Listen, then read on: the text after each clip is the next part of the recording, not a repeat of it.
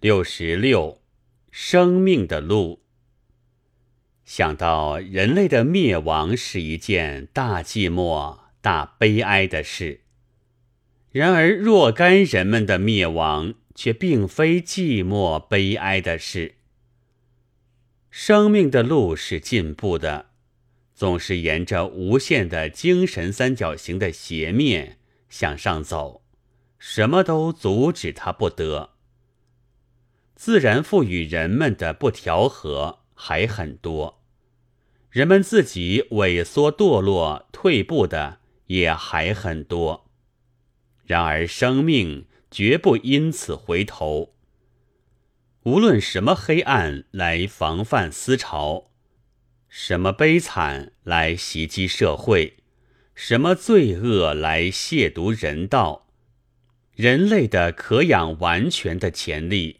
总是踏了这些铁蒺藜向前进。生命不怕死，在死的面前笑着跳着，跨过了灭亡的人们向前进。什么是路？就是从没路的地方践踏出来的，从只有荆棘的地方开辟出来的。以前早有路了。以后也该永远有路，人类总不会寂寞，因为生命是进步的，是乐天的。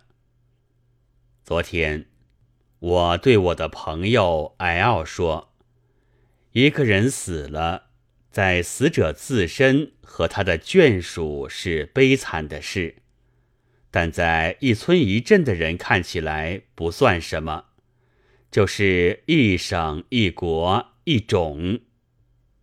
L 很不高兴，说：“这是自然的话，不是人们的话，你应该小心些。”我想他的话也不错。